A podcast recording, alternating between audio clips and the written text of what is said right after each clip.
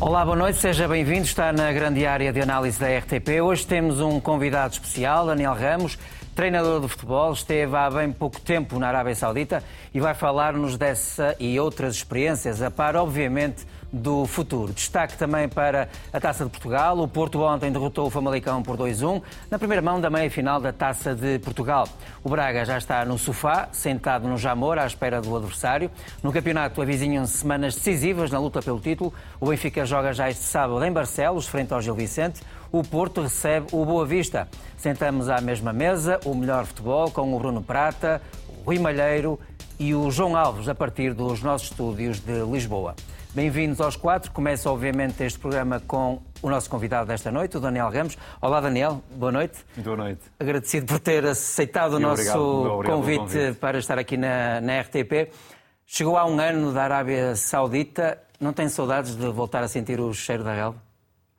Claro que tenho, claro que tenho. E brevemente vou fazê-lo. Uh, foi uma paragem, uh, digamos, um bocadinho uh, até propositada, não com não, não tão tempo, não esperava estar, estar, tão tempo parado, mas algum tempo parado sim, uh, para, para refletir, para analisar, para tirarmos conclusões enquanto equipa técnica, é isso que temos feito neste período de paragem. Temos trabalhado, como é óbvio, e preparar-nos para, para uma entrada que já podia ter acontecido.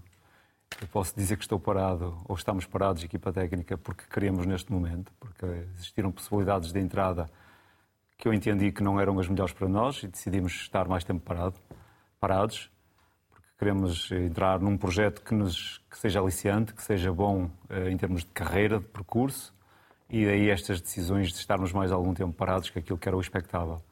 Mas, mas a trabalhar e muito motivados e muito preparados para, para darmos continuidade àquilo que tem sido, quanto a mim, um percurso de sucesso nos últimos anos. E neste período em que está parado, há quase um ano, os convites são mais europeus ou de outras latitudes?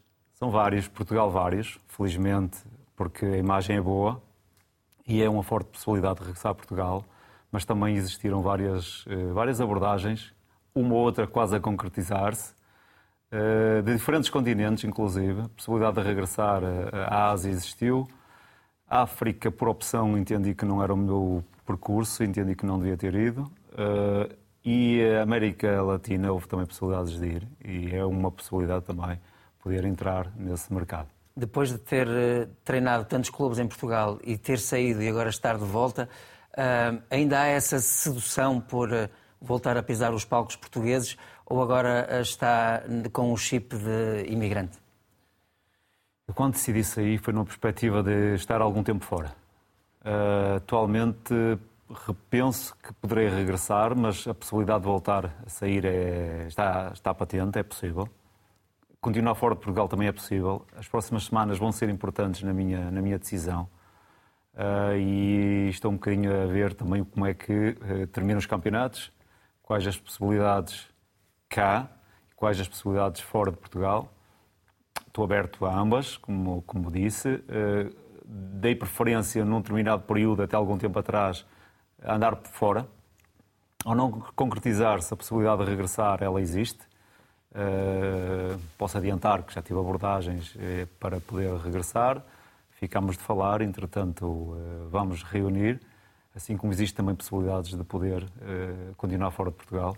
Portanto, as próximas semanas vão ser importantes. Nós, nós vamos falar disto mais à frente no programa, mas a, a, a aventura na Arábia Saudita deu-lhe outra perspectiva daquilo que é o futebol português visto à distância?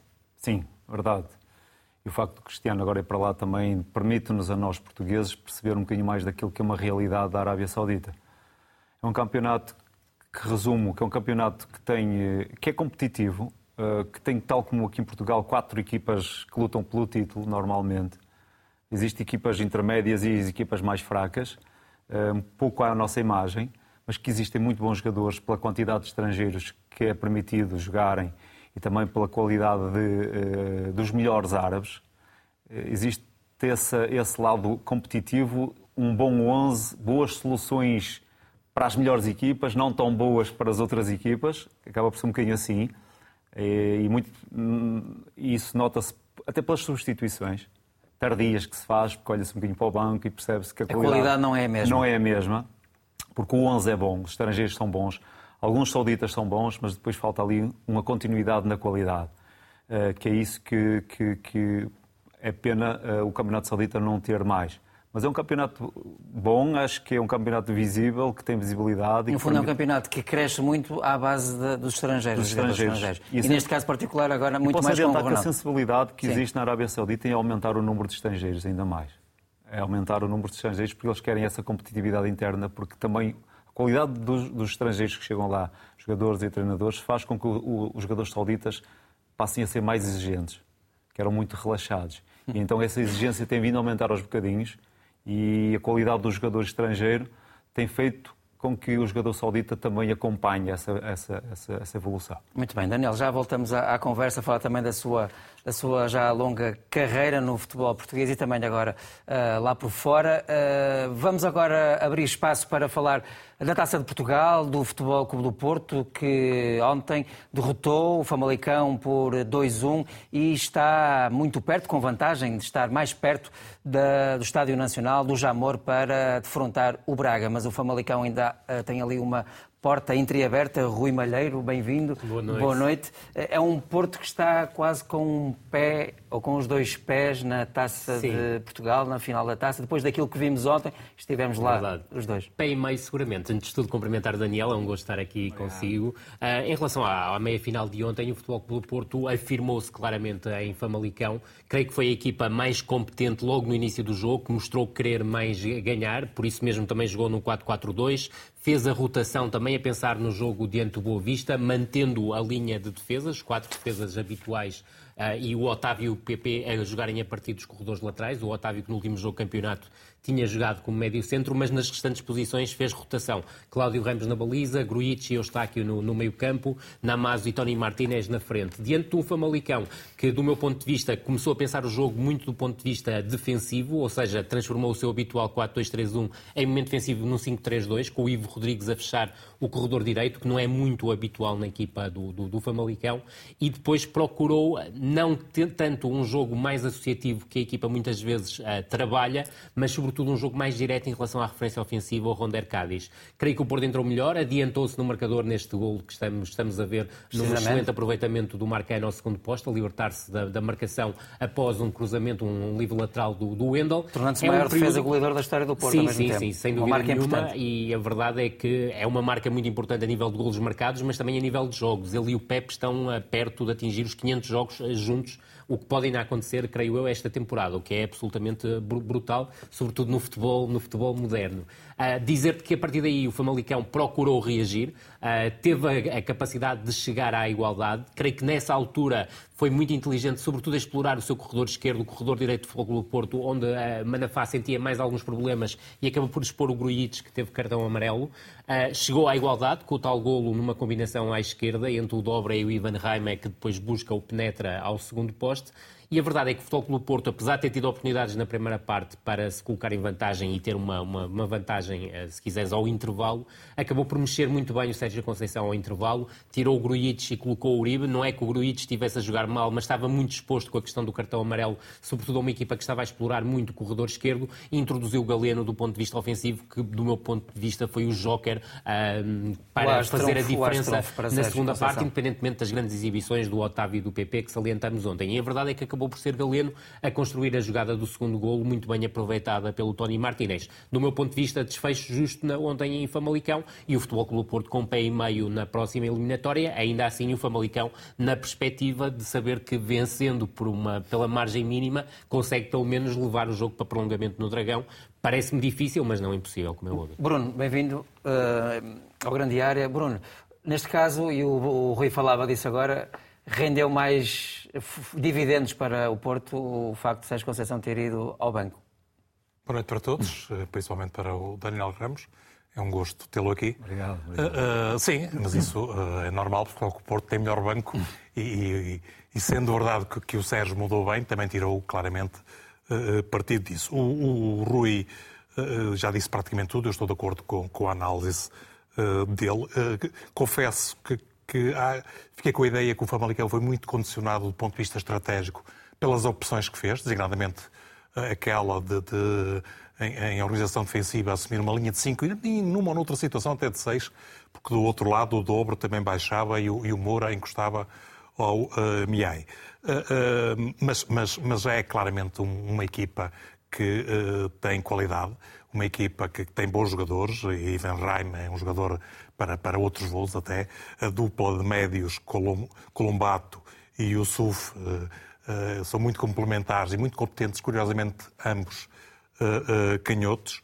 Uh, Ivo, a colocação do Ivo Rodrigues na direita, ao, ao, contrário do que vem acontecendo ultimamente, quando ele joga mais pelo meio, fez parte desse tal, tal lado mais estratégico. Ou seja, o Famalicão olhou muito para este confronto do ponto de vista defensivo.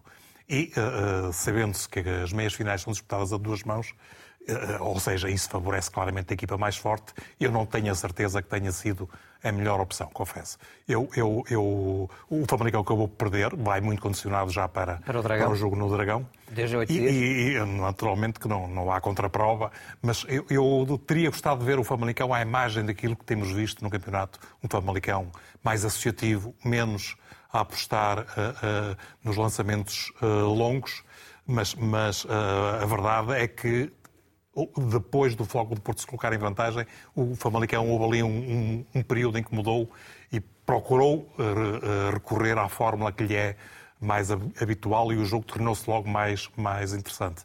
Uh, o Foco do Porto parece-me estar a atravessar um, um, período de retoma, depois de ter atravessado também alguns uh, problemas. Fruto também daquilo que tem acontecido no campeonato, não é? Emocionalmente é uma equipa mais confortável. Exatamente, parece. também resulta disso. Uh, uh, creio que, o Sérgio tem feito uma, uma, uma, gestão muito inteligente, porque Fogo do Porto terá sido as equipas que, uh, que teve que lidar com mais problemas, até do ponto de vista das, das lesões.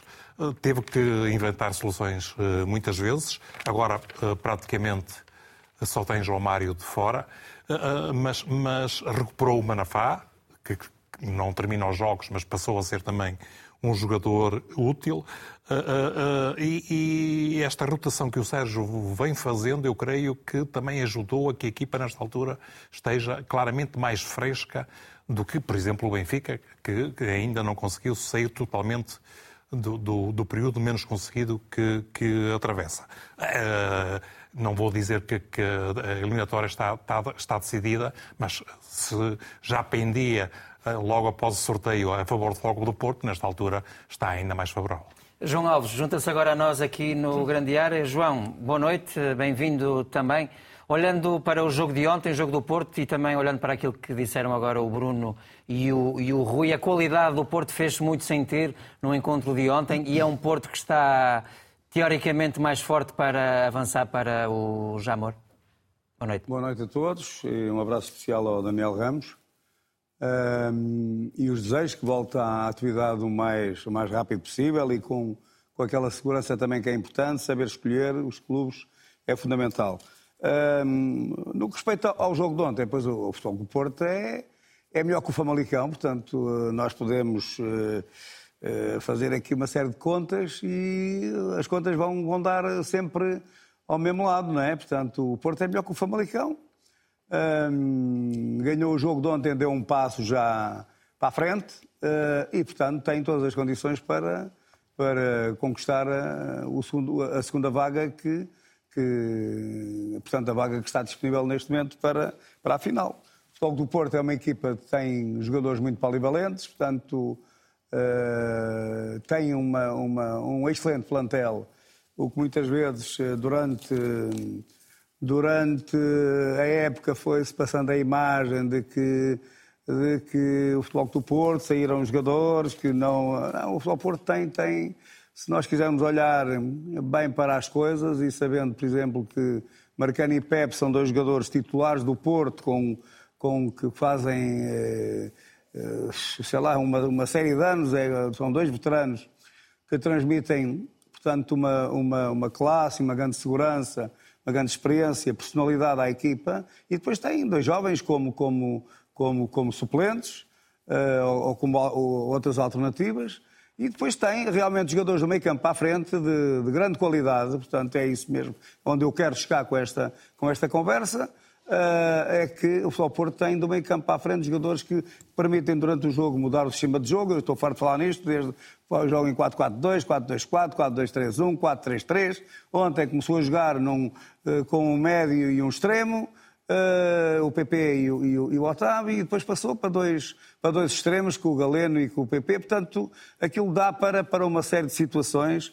É uma equipa. Uh, é uma equipa que. que Muito maleável, que, permite uma maleabilidade, permite, maleabilidade permite, tática. E, maleabilidade tática e ao mesmo tempo permite fazer descansar também alguns daqueles jogadores que são nucleares na equipa. E, portanto, ainda ontem se viu o Eustáquio no lugar do, do, do Uribe, Uh, portanto, uh, o miúdo na frente do Namaz também, que é, que é, muito bom jogador. O Tony Martins, digamos, foi o único setor que foi realmente mexido, foi o setor mexido no que respeita a, uh, portanto, totalmente, que é o, o, a linha da frente, o, o ataque do, do, do futebol do Porto, mas não haja dúvidas que tem, que, tem, que tem soluções, tem jogadores que ficam de fora e que quando são necessários serem chamados, eh, respondem afirmativamente a essa chamada. Muito bem. Uh, Daniel, uh, olhando para o jogo de ontem, e há ali jogadores que o Daniel treinou, essencialmente o Eustáquio e também o Galeno, uh, olhando para a evolução destes seus jogadores, diferenças entre aqueles dois que treinou e agora estes que vê em grande nível ao serviço do, do Futebol Clube do Porto? E tem mais o, o Fábio Cardoso. E Fábio Cardoso. E Fábio Cardoso. Sim, mas os dois. Uh, começar pelo Eustáquio. O Eustáquio mais maduro, mais, menos inseguro em relação àquilo que eram alguns comportamentos de jogo. Mostra mais tranquilidade. Ele tinha dificuldades uh, quando o treinei, por exemplo, a jogar de costas, a receber de costas. Está muito mais confortável, muito mais confiante uh, nas recepções. Melhorou a recepção orientada, está mais tranquilo a receber.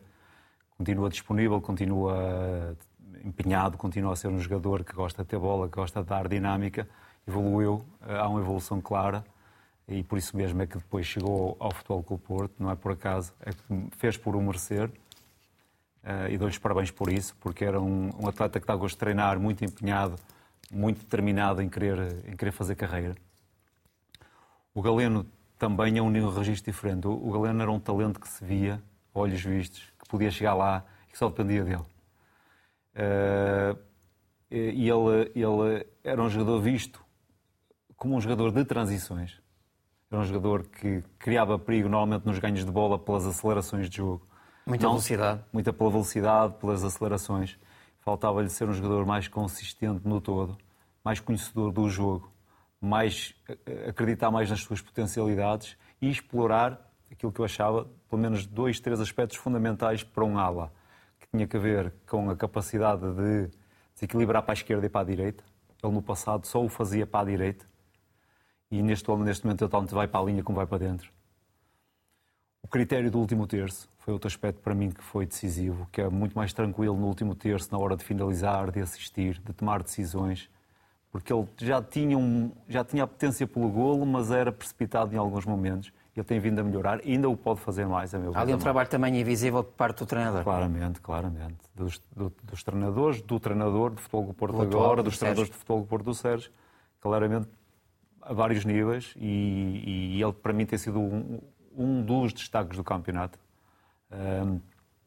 Porque também uh, eu acho que tem a ver com a consciência de que eu sou o jogador e eu posso fazer mais. E o Galeno, se calhar, demorou um bocadinho a perceber isso. Felizmente que o percebeu e também o felicito porque quando percebemos que há jogadores que querem evoluir e que fazem por isso e depois que o, que o conseguem, é sinal de muito trabalho da parte dele e da parte de quem o acompanha, mas se o jogador não quer mais... Eu, eu costumo dizer isto, uh, o treinador pode querer muito, mas se o jogador não acompanhar, não há hipótese. O jogador tem que querer mais que o treinador. Portanto, há um trabalho de certeza da parte dele, no sentido de se afirmar, e isso acho que foi, muito, foi, foi, foi conseguido, e está a conseguir fazer uma grande época. Bruno, eh, ouvimos falar muito dos, dos jogadores em destaque neste Porto, do, do Otávio, do Pepe, que foi agora recentemente elogiado pelo Sérgio Conceição, eh, ao dizer que estava acima dos demais, daqueles jogadores que treinou, mas há, há a PP. O PP voltou a mostrar ontem, na tua opinião, está acima dos outros na equipe? Não, não, não diria acima, mas, mas está a um nível muito alto. Ele, ele tem um poder de desequilibrante. Ele, ele é um, um jogador total no sentido em que pode fazer múltiplas funções, uh, no, no, sentido em que. Uh, é, camale, é camaleónico, no fundo. É camaleónico, mas, mas com, com, com uma inteligência posicional que não é raro, que não é, não é fácil de encontrar num jogador com a idade dele. E, e, mais do que isso, foi um jogador de crescimento rápido. Ao contrário do Galeno, que, que já está há muitos anos no Foco do Porto, há meia dúzia de anos ou até mais, e entretanto já esteve cedido ao Vitória de Guimarães, ele, ele uh, precisou de, ainda por cima, uh, uh, tinha acabado de chegar e, e, a adaptação foi, foi, foi ultra rápida. Isso tem a ver, creio eu, com a qualidade de treino, com, com a qualidade do, do Sérgio Conceição, isto aplica-se a outros jogadores. O exemplo mais, mais gritante até é o Otávio, na minha opinião. O, o próprio Namazo está a ficar um jogador muito interessante e, e aplica-se uh, uh, ao Galeno e ao PP. Uh, eu, eu, eu acho que, a vantagem do PP é que conseguiu evoluir de uma forma que o Galeno não, demorou muito demasiado tempo. O Galeno, eu a certa altura cheguei a ter dúvidas que ele ganhasse, que ele entendesse suficientemente o jogo, como, como uh, uh, o Daniel dizia há, minutos, porque ele, uh, o potencial estava lá, era evidente para toda a gente, a capacidade de aceleração, a capacidade de desequilibrar com bola, com a velocidade, mas depois faltava claramente entender o jogo e, e com isso ser capaz de, de definir. Hoje ele percebe, nota-se até quando, quando prefere guardar a bola e, e, e eh, recomeçar a jogada, mais ponderado, percebendo mais que o adversário está suficientemente colocado. Ele antes investia e, e, na maior parte das vezes, sem sucesso. O PP é um caso diferente. É, é de alguém, e é, é, também por isso que ele é utilizado em diversas posições e com múltiplas uh, funções. Eu diria que ele é um dos jogadores mais importantes Uh, uh, até porque quando não há Otávio, eu creio que o Sérgio Conceição olha para o PP como o substituto mais uh, curial para aquele papel duplo e até triplo que muitas vezes o Otávio tem. Foi um verdadeiro achado do PP.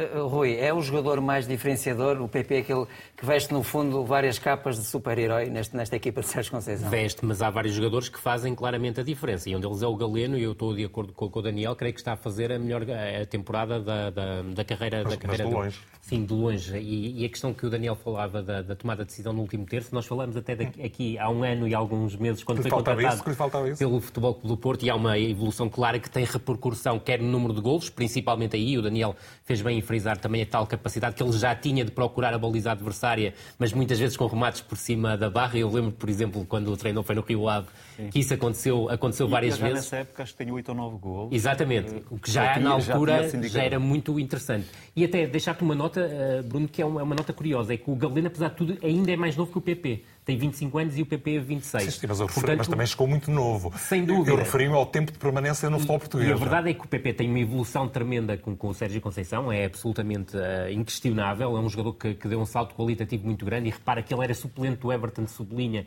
e a diferença de rendimento dos dois no futebol uh, europeu é tremenda, mas no entanto salientar isso. Eu creio que o PP é um jogador com um perfume diferente do Galeno, mas o Galeno pela impetuosidade que tem no ataque ao espaço, na forma como agora com conjuga, quer movimentos à largura, quer entradas em diagonais para o espaço central, é um jogador também muito importante. E não queria subtrair também nesta equação o Otávio, que parece um jogador absolutamente nuclear. Que é uma espécie também de extensão do treinador em campo. Sem dúvida, e juntando o Meditaremi, que é certo que não está numa fase tão goleadora como já teve, principalmente antes do Mundial, mas que é um avançado de um nível altíssimo e que é uma unidade indiscutível no Futebol Clube do Porto. Só para, para rematar, eh, há pouco falávamos disso, o Pep completará, se jogar diante do Boa Vista, 250 jogos pelo, pelo Futebol Clube do Porto, que é uma marca absolutamente brutal. Histórica também. Sim, sim. Uh, João Alves, estamos agora num período de decisões. Ontem o Tony Martínez dizia que estamos, estamos o Porto está numa fase de final, uma atrás, uma, uma atrás da outra. Um, como é que olha para este Porto nesta fase decisiva do campeonato e também da possibilidade de ir para uma final da Taça de Portugal, numa altura decisiva? É uma equipa animicamente, na sua opinião, mais forte do que o Benfica neste período em que se decide tudo, campeonato e também um acesso a uma final da Taça? São três equipas que não têm nada a ver... E ao Braga também. Claro, é isso que eu estou a referir. Há três equipas que são totalmente diferentes umas das outras. A mim, aquela que me parece que está a jogar melhor futebol é o Braga. Uh, depois temos uh, cada, mas cada equipa tem as suas características. O Benfica tem umas características, uh, o Porto tem outras, E aquilo que me parece é que a equipa que está, que tem as coisas à sua mercê, logicamente dependendo única e simplesmente de si, dependendo, dependendo de, de ir melhorando o, o, o, seu nível de jogo, que já, já veio a acontecer, portanto, nestes dois últimos jogos, tanto contra o Inter de Milão e contra o Estoril, aquilo que me parece é que o Benfica tem, como é óbvio, também eh, eh, frisando que eu acho que é importante, que tem eh, talvez o calendário mais difícil de todos, mas o Benfica tem as coisas na sua mão. e o Benfica tem uma excelente equipa, que já passou momentos espetaculares esta época, que tem tido, ultimamente, teve uma quebra, que está outra vez a tentar reencontrar-se. O, o, o, treinador do Benfica já fez algumas alterações que me pareceram que, que, são, foram, que são fundamentais para melhorar o nível da equipa, para pô-la no nível que o Benfica demonstrou do, na maior parte do, do, da época. Agora, é evidente que tem dois adversários atrás estão à espera de, de, de escorregadelas, não é? Eh, que é aquilo, como eu disse eh, ainda agora, o Futebol do Porto, que é uma equipa matreira, manhosa, uma equipa muito experiente, que está, eh, portanto, que ganhou confiança a partir do momento que ganha no, no estádio, portanto, em Lisboa, no estádio do Benfica, e muito mais a partir do momento que o Benfica perde, perde em Chaves. E, e é óbvio que, no que respeita à parte de otimizar as perspectivas, é evidente que o Futebol do Porto está à espera de que, eh, em função da dificuldade dos jogos do Benfica, está à espera que o Benfica escorregue. De maneira que, eh, a mim o que me parece, e eu eh, tenho que reconhecer que em determinado momento dei o campeonato como, como, como acabado para o Benfica, em função dos 10 pontos, nunca me passou para a cabeça que pudesse acontecer isso. Neste momento, penso que o Benfica é o que tem mais possibilidades de ser campeão, como é óbvio, mas Uh, sinto que, neste momento, o Braga é a equipa mais solta das três, é que está a jogar melhor futebol na minha perspectiva. Está a jogar por tem, fora, está a jogar tem por uma fora. Excelente, tem uma excelente equipa e o Futebol Porto é uma equipa muito, é, muito, muito madura, muito habituada, uh, portanto, a, ter, a discutir as coisas até final. No entanto, volto a repetir, para mim, o meu candidato número um uh, à conquista do campeonato é o Benfica. Não tenhamos a menor dúvida que vai ser um final de época espetacular que uh, vai ser bom para, para, para o futebol português. Um final de época muito intenso na Liga Nacional. Viramos a página então para falar, já estamos a falar, aliás, do Benfica. Daniel, onde é que mora mais a pressão? Quem vai à frente ou o Porto que estava quase, teoricamente, arredado o título e vê-se agora na corrida, juntamente com o Braga, obviamente? É, acho que é uma pressão tripartida. Ambos, as três equipas estão pressionadas porque não podem, não podem quem está atrás só pensa em não desperdiçar nenhum ponto. É mesmo assim. Quer o Braga, quer o Futebol com o Porto, pensam que tem que ganhar os jogos todos. E ver o que daí resulta. E o Benfica que vai tentar gerir, que tem vantagem, porque tem quatro pontos de avanço eh, em cinco jogos, é, acho que é, é significativo. Tem um calendário, eh, eu diria, que se calhar é o mais complicado das três. Já estamos de acordo nisso tem que defrontar o Sporting e o Braga, e os outros três jogos também não são fáceis, certamente, mas tem uma margem. E essa margem permite, pelo menos, ter a uh, possibilidade ou uh, ali algum, alguma contrariedade, que é perder um jogo, ou então, eventualmente, empatar dois e poder dar. E isso é algo dá uma margem de segurança, mas o passado recente uh, joga contra, que é a perda de pontos, e isso traz mais intranquilidade. E quem vem na recuperação não tem nada a perder, vem a recuperar, está motivado, está a acreditar e vai certamente dificultar ao máximo. Eu... Como é que se faz essa, essa gestão emocional num jogador de, de alta competição? Tanto daquele, daquela equipa que vai à frente, e o Benfica teve 10 pontos de é avanço. É uma excelente questão. Como, como a, do, a do Porto, que estava teoricamente já afastado e agora está colado ao Benfica. É a exigência máxima. É, é um apelo à exigência máxima e todos eh, eu diria todos da estrutura, não tem só a ver com jogadores nem treinadores, todos os departamentos englobados no, no, na estrutura de cada clube têm, têm, que ser responsáveis ao máximo e têm que ser responsabilizados de, para proporcionar as melhores condições a, a, aos atletas, aos treinadores, a, a que a equipa sinta que vai para jogo com tudo. Ir com tudo para jogo. É mesmo isto que eu penso. Ir com tudo para jogo é preparar muito bem o jogo, ao nível tático, ao nível técnico, ao nível físico, ao nível mental, que aqui eu acho que aqui é onde se faz a diferença. A diferença vai estar do ponto de vista mental. Eu não, não, eu não acredito que o lado físico tenha interferência nesta altura do campeonato. E o Daniel vê este Benfica mentalmente forte ou o Porto melhor? Vi-o abanar, vi um bocadinho abanar porque, pelos resultados. É natural. Quando não se tem resultados, colocam-se algumas coisas em dúvida, em causa, o que se fez, o que não se fez. Eu basta perguntar, dizer isto. O Benfica campeão, alguém se vai lembrar que o Roger Smith deu uma semana? Ninguém quer saber. Ponto. Porque foi campeão e porque, ok. Mas se não for, vão-se associar um conjunto de aspectos ou tomadas de decisão que pode ter repercussões. Não é? Portanto, tem a ver com isto. O resultado aqui manda. Impera o resultado. Uh, e aqui a exigência tem que ser elevadíssima, como disse, a todos os níveis. E o, e o, lado mental é fundamental. É o jogador ter um apoio mental importante, as, as estruturas dos clubes darem, as famílias darem, haver uma união e haver um, um, trabalho nesse sentido, para que toda a gente tenha uma performance elevadíssima e procurar o melhor resultado em cada jogo. Uh, Rui, dificuldades deste jogo do Benfica uh, em Barcelos?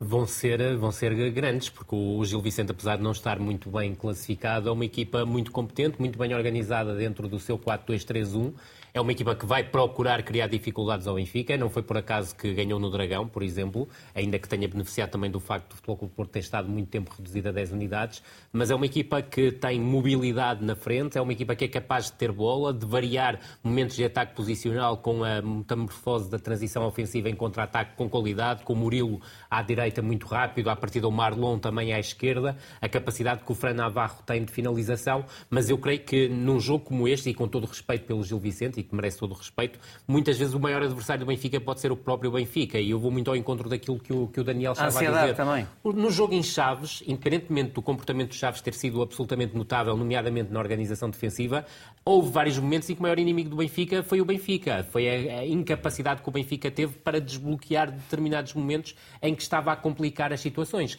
E isso pode acontecer novamente em Barcelos se o Benfica não entrar sossegado. E repara, o Benfica teve uma entrada afirmativa diante do Estoril, mas depois acabou o jogo a viver um bocado no sofrimento de ter uh, gerido a partida com uma vantagem mínima até ao final, o que permitiria que o Estoril, numa bola parada, quase sem querer, pudesse alcançar a igualdade, o que não aconteceu. Agora, importa salientar, porque me parece que foram uh, substituições que fizeram sentido e que eu tinha até falado aqui na grande área, até o Bruno também tinha, tinha corroborado da minha opinião, que é a entrada de João Neves para o meio-campo acrescentou qualidade e, e capacidade na criação e, e na construção, sem dúvida nenhuma. Não há que ter medo do, do, do menino ter 18, 19 anos, tem capacidade para ser titular, é titular. Depois, algo que me parecia absolutamente indiscutível, que é o momento de forma do David Neres ser superior ao de João Mário e ser ele também o jogador com mais capacidades para criar desequilíbrios num contra um e também para assistir zona de finalização, e viu-se no lance do gol na sequência de uma bola parada. E depois, Uh, aqui, uh, algo que eu tinha falado a semana passada e que me parecia importante. O Gilberto não estava a corresponder como lateral direito e pareceu-me que, independente de ser uma adaptação e daquilo que soubemos, uma adaptação muito recente do Roger Schmidt, o Osnes, mesmo tendo algumas dificuldades na posição, acabou por fazer melhor o lugar que, que o Gilberto. Portanto, muito menos errático na tomada de decisão em momento ofensivo, muito menos errático do ponto de vista defensivo, mas acredito que a melhor notícia para o Benfica é será o regresso de Bá para a partida de Barcelos, caso se confirme. É Bruno, mais pressionado o Benfica por jogar primeiro que o Porto? Não, eu, eu, eu... Ou uma dupla pressão aqui? Nesta ponta final, eu diria que o normal é o perseguidor estar mais pressionado, mas acontece exatamente o contrário nesta questão do uhum. primeiro lugar. Veja essa luta pelo terceiro lugar. Quem é que está pressionado? É o Sporting, relativamente ao Sporting do Braga. No caso do Benfica, a situação é diferente. É diferente porque eh, o Benfica teve 10 pontos de avanço e, e, e perdeu seis no espaço de uma semana. Isso teve um impacto psicológico que abanou completamente a equipa, para além de, de, de outras explicações que possamos uh, uh, procurar. Uh, o, o, empate nos instantes finais com o Milan, com aquele gol do Musa, apesar de tudo, teve, foi muito favorável ao Benfica. E, e esta vitória sobre o Estoril, não vou dizer que já representa uma retoma, mas uh, pelo menos permitiu aliviar um pouco a pressão. Ainda não foi o Benfica que, que, que nós vimos noutras alturas, longe disso, mas, mas eventualmente este, a conjugação destes dois fatores pode dar alguma estabilidade emocional e vamos ver se isso se confirma frente ao Gil Vicente, que é de facto uma boa equipa. O, Daniel Souza, independentemente do, do 14 lugar e de não conseguir nenhuma vitória nos últimos uh, seis jogos, uh, uh, montou muitíssimo bem a equipa. Tem belíssimos jogadores, desde logo o Andrew, o Tomás Araújo, o Marin, o, o Vítor Carvalho, que deve ir para o Sporting de Braga, o Fujimoto, o Fran Navarro, que é um dos melhores pontas Não falta qualidade nesta do, equipe. Do, do campeonato. Mas eu estou algo expectante, em caso se confirme o regresso do Bá, não tanto pela, pela, pela, dúvida se ele vai ser utilizado, é óbvio que será titular se estiver em condições físicas, mas as implicações que daí vão resultar. Porque uh, uh, importa perceber o que é que vai acontecer com o Auschwitz, que vinha jogando como lateral direito, importa perceber se a aposta no, no, João Neves vai ter uh, sequência, continuidade. Importa perceber se o Florentino ficou a descansar neste último jogo em função da gestão, até do ponto de vista que foi física, ou se vai voltar, se isso vai ter implicações no próprio Chiquinho, e isso representaria uma novidade no próprio Benfica em termos de rotatividade, e importa perceber se isso vai ter consequências para Rafa, e principalmente para este, mas eventualmente também para João Mário, que são os dois jogadores que baixaram mais de, de rendimento. Importa perceber também se David Neres, que foi o elemento diferenciador que foi introduzido uh, neste último jogo, uh, não vai também pagar a, a, a fatura do regresso do BAP. Portanto, há aqui um conjunto. A situação do, do Gilberto é mais Sim. complicada, como, como é lógico. Mas importa perceber se a conjugação que resulta da entrada do BA vai uh, uh, representar também mudanças que vão acontecer certamente, mas mais ou menos significativas nas restantes posições. João Alves, prevê muitas mudanças de Roger Schmidt neste jogo em Barcelos. Poderá existir então este regresso de Bau, lá à direita defesa encarnada, depois também a manutenção ou não de João Neves no meio campo encarnado. Uh, se fosse o Roger Schmidt, o que é que faria? O que é que eu faria? Olha, para já, tinha que treinar os jogadores e tinha que, que os conhecer melhor do que o Roger Schmidt. Tinha que estar lá no dia a dia com eles para saber quem é que ia jogar ou não ia jogar. Aquilo que me parece pelas características dele, deles, uh, aquilo que pode, pode. Há aqui uma série de, de, de opções. Uh, pode haver opção, portanto, partindo do princípio que, que o Bar regressa ao seu lugar, uh, a questão de, de, Eu acho que o Florentino é um jogador que, que vai, que vai, que é, que é fundamental na equipa do Benfica. Uh, e não me admiraria nada se fosse Florentino e Ostens no meio, com o Neres na, num, num, numa asa e o, e, o, e, o, e o João Mário na outra. Essa é uma possibilidade forte. A outra é dar continuidade ao, ao, ao portanto, ao miúdo do João Neves uh, de jogar na mesma, mas não estou a ver o Neres cedo. Não, nem pensar nisso. Quer dizer, eu acho que o treinador do Benfica não é maluco, não é?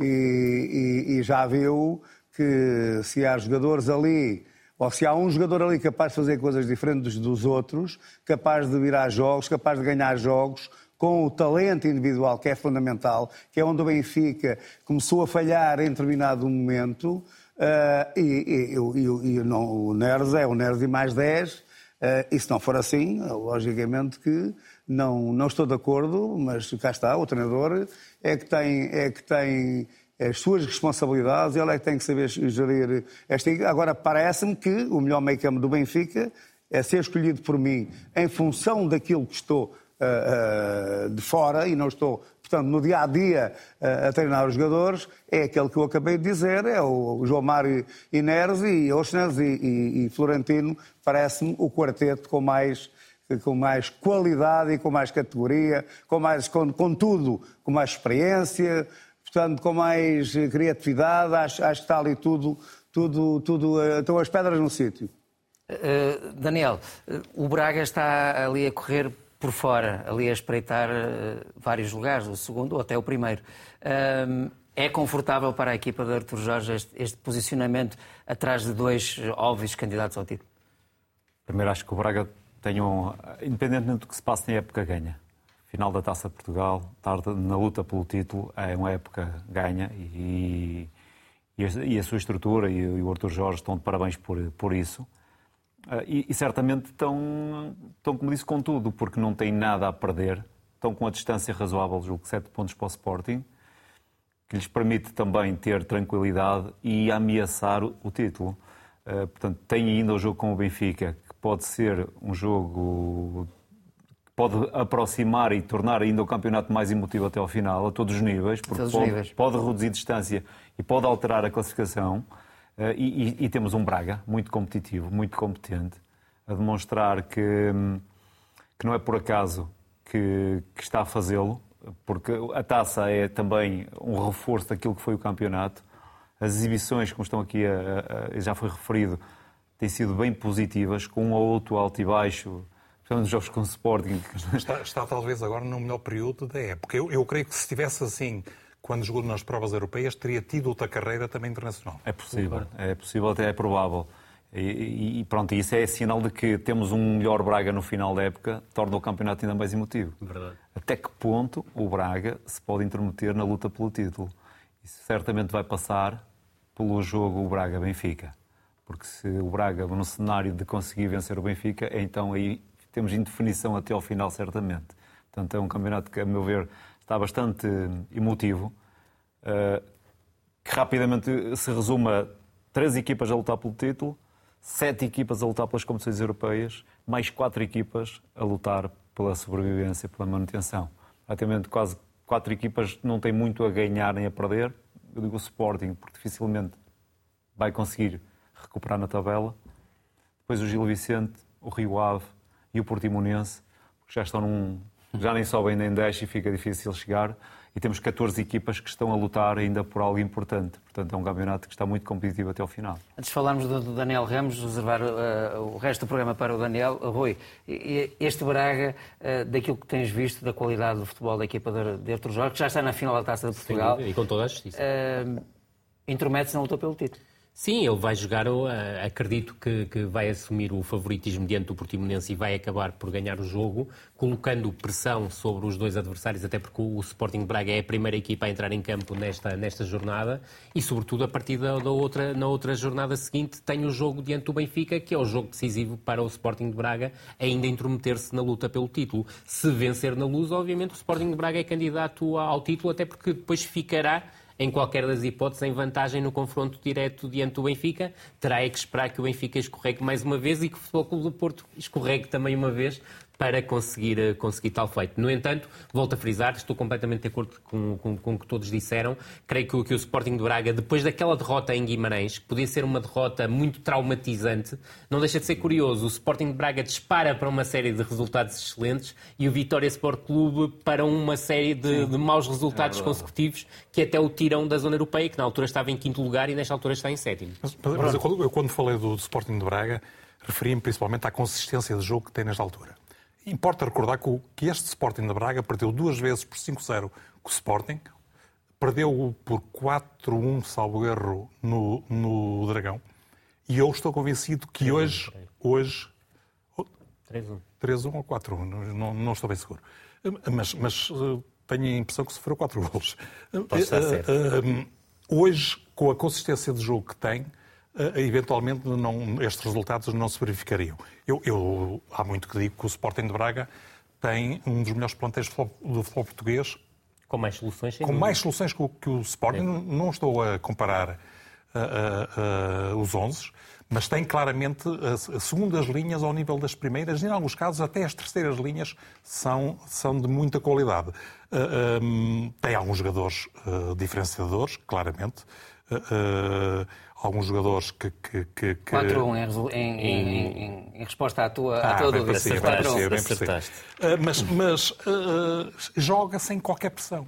Ao contrário do Benfica, que vai ter, nos próximos quatro jogos, vai, vai jogar três deles fora de casa. E, e um, um, deles em Alvalade, outro em Barcelos, que é já no próximo sábado, e outro em Portimão. Havendo pelo meio o confronto, a recepção ao Sporting de Braga facto, o calendário do Benfica é claramente o pior, o mais complicado. Uh, uh, o Braga pode tirar partido até da, da, da forma uh, sem, sem qualquer pressão adicional que tem nesta altura. Eu, eu, eu acho que podia ter feito melhor carreira nas provas europeias, insisto tinha qualidade, tinha plantel e começa também a ter treinador. Eu acho que o próprio treinador vem crescendo. Não, não, não tinha este, este, este, nível de experiência que está a ter agora, ou pelo menos o, o grau de exigência que lhe foi apresentado. E, e, e a conjugação destes, destes fatores faz-me crer que, eventualmente, para a próxima época, vamos ter um Braga ainda mais competente.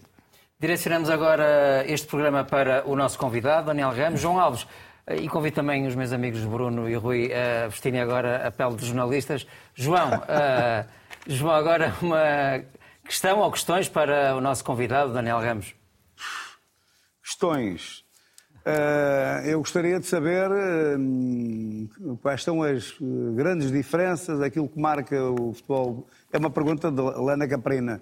a diferença entre o futebol português e o futebol, portanto, da Arábia Saudita. Uh, boa noite, João. Principalmente, principalmente ao nível da intensidade de jogo. É onde se nota mais. Em termos de jogo, a qualidade na Arábia Saudita é boa. A qualidade do 11 inicial das equipas é boa, como eu referi, pela quantidade de estrangeiros e também pela, pela qualidade de vários jogadores sauditas uh, que pertencem aos plantéis. Eles não são homogéneos no, no todo, na, na qualidade dos sauditas. Portanto, o estrangeiro aqui faz muito, é muito importante, porque traz Mas qualidade ao campeonato. Há quem diga, há quem diga que, que há o Campeonato Saudita, que é quatro equipas que são muito fortes e que as outras são equipas da segunda divisão portuguesa. Eu, sinceramente, acho isso, achei quem, quem fez essa, essa afirmação, achei um pouco exagerada, portanto, gostaria de, de, de ficar com, com esclarecido sobre isso. É, é, precisamente isso. Quatro equipas muito fortes, qualquer uma pode lutar pelo título, uma mais que outra. Uh, e, e, depois existem um, também um conjunto de equipas de nível médio e existem algumas mais fracas. Um pouco como aqui em Portugal, nós também temos uh, essa, essa, as equipas que são, teoricamente, as equipas que lutam pelas competições europeias também existem na, na Arábia Saudita. Uh, e depois as outras que andam a sobe-desce no sobe-desce. Mas em termos gerais, o campeonato é bom, joga, joga-se bem. O que, o que não tem, o que não tem a mesma intensidade, não tem a mesma. Os períodos de intensidade são mais curtos e o jogo parte com mais frequência. Chega aos 70, 80 minutos, o jogo parte, o jogo acaba por, por haver jogadores que acabam por desistir de lances que em, circunstâncias normais não desistem e o jogo acaba por 70, 80 minutos partir, haver mais bola lá, bola cá, menos organização e menos competitivo nesse período, mas a qualidade existe no, no futebol saudita e acho que a ida do Cristiano para lá permite-nos também recolher esse tipo de informação e reforçar. Já estão desfeitas as dúvidas do João Alves e feitas as questões do João Alves. Rui ou Bruno, quem é que quer começar? Eu, eu não vou falar muito do, do futebol árabe, é. Porque, porque confesso que gosto mais de óleo de fígado de bacalhau.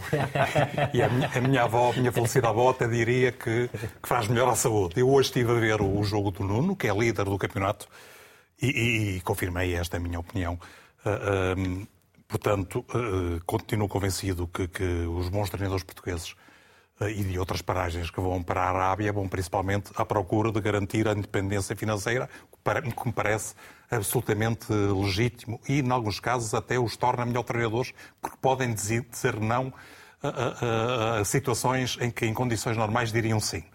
Portanto, eu, eu vou falar mais, mais da carreira do, do nosso convidado. Eu comecei a, tentar nela ainda, ele era treinador do Famalicão na segunda divisão e depois acabou por conseguir a promoção. E logo aí uh, fiquei convencido que era um treinador que montava as equipas uh, de forma bem organizada, muito competente do ponto de vista defensivo.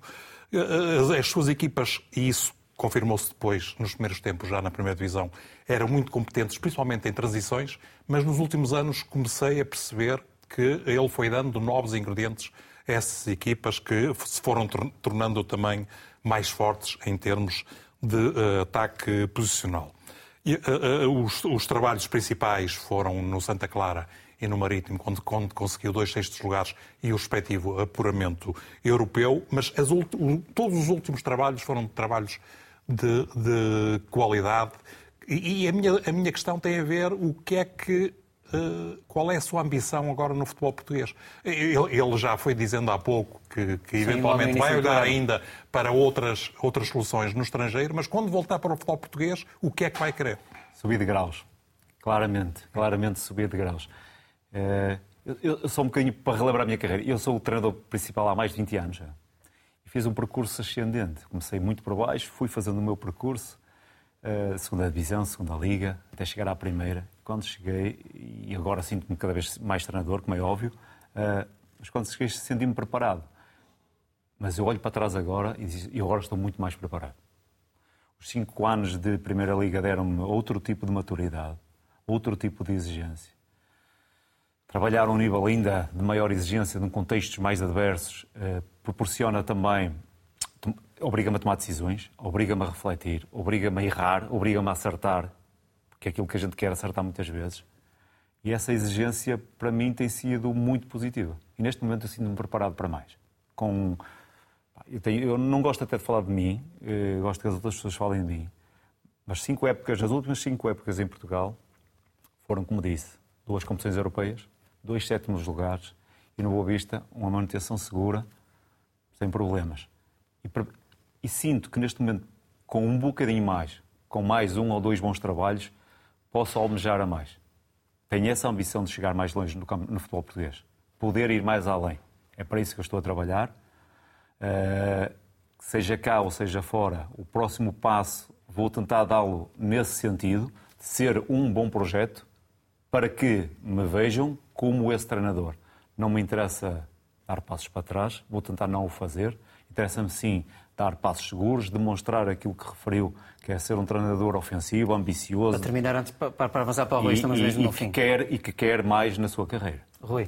É, antes de tudo, cumprimentá-lo mais uma vez e é um prazer estar, estar aqui. Eu tive a oportunidade de o ver como jogador, como júnior e como, como e estreia como sénior no, no Rio Ave, somos é, conterrâneos. Eh, e tinha até uma curiosidade em relação à, passagem pelo Rio Ave como treinador, porque, convenhamos, para quem é Vila Condense, está habituado a lidar com, com as pessoas, sempre se falou muito da possibilidade de vir a treinar um dia o Rio Ave. Sim. E parece-me que, face aos bons resultados que teve, a experiência foi muito curta. E eu pergunto-lhe se não ficou essa ideia também para o Daniel. E a outra é, nestes últimos tempos não tem estado a trabalhar, mas imagino que esteja a trabalhar muito a ver diferente tipo de jogo, quando, uh, e campeonatos, quando tem a oportunidade de escolher um jogo, qual é o treinador que gosta mais de ver ou quais dos treinadores que gosta mais de ver? Ok, começando pelo Rio Ave. Claro que sim, ficou ali um saborzinho ainda de poder ter, ter feito mais. Até porque o Rio Ave, eu entro, o Rio Ave está a jogo 12 º 11 e terminamos em sétimo, sétimo lugar, lugar, ali próximo das competições europeias por razões que não interessam, acabou, acabei por não continuar. Muitas vezes o santo da casa dizem não fazem Exatamente, foi o caso, não é? É um bocadinho o caso, não é? E sabe disso. Uh, mas a imagem é muito boa em Vila de Conde claro e sei que uh, serei certamente muito bem recebido e sei também que numa oportunidade serei uma das opções em Vila de Conde por aquilo que, foi, por aquilo que me foi transmitido. Portanto, as portas julgo estão abertas. Em relação a, a campeonatos, eu tenho visto vários campeonatos. Uh, diversos campeonatos italiano, francês. Estive muito atento ao campeonato, ao, campeonato francês, porque tive possibilidade de ir para a França. Uh, muito próximo de ir para o campeonato francês, acabou por não se concretizar. Sul-americano, campeonato mexicano, campeonato brasileiro.